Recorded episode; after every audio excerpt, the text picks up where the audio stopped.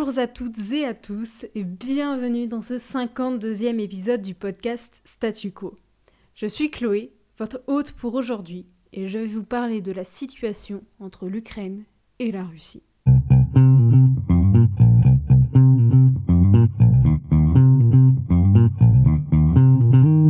En décembre dernier, Statu Quo avait sorti un épisode sur la situation.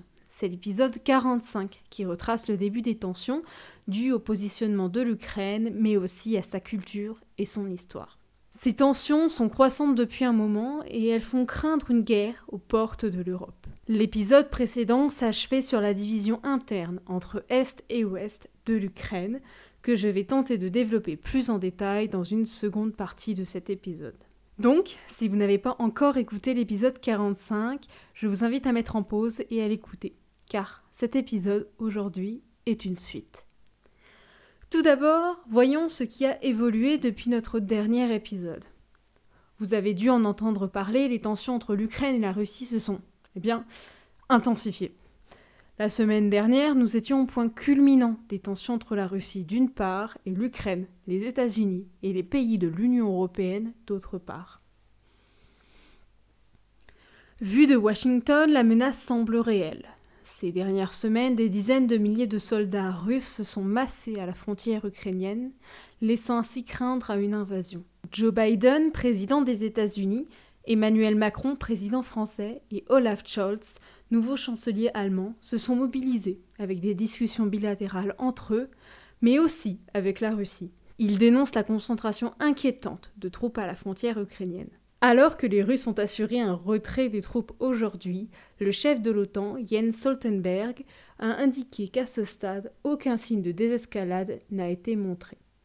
C'est, pour l'OTAN, la plus grande concentration de forces en Europe depuis la fin de la guerre froide.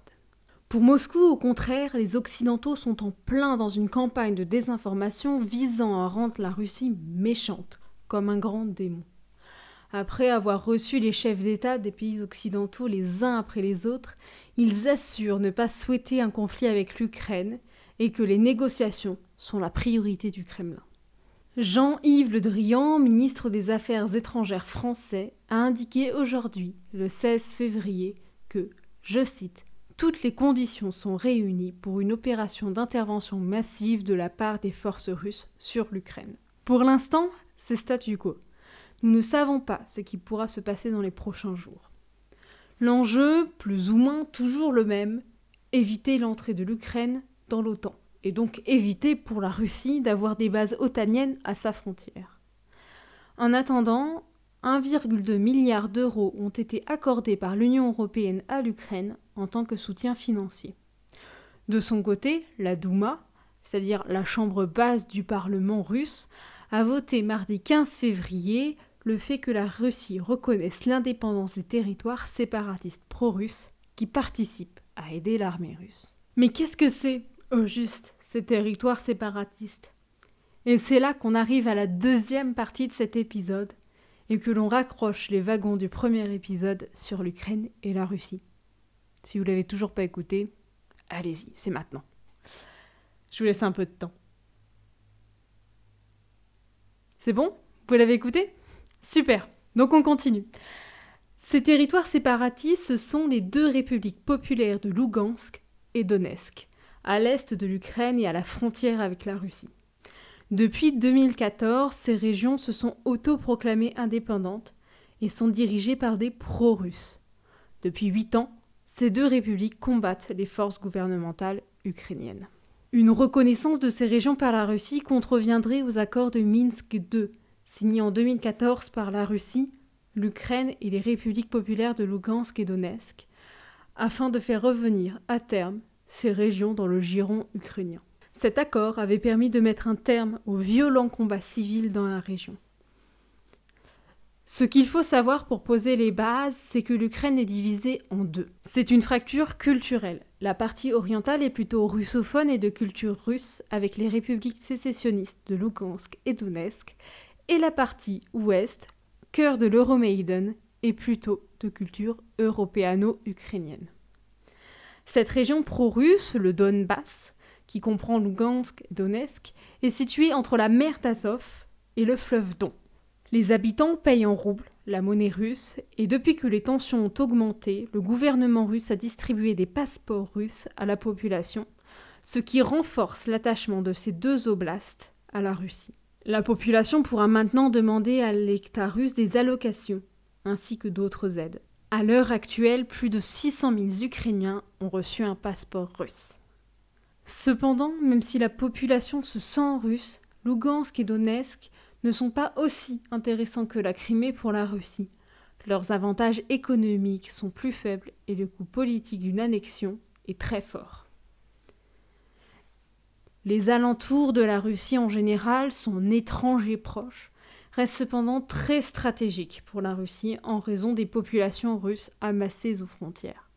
Par exemple, la capitale de l'Estonie, Tallinn, compte près de 30% de sa population qui est de culture russe.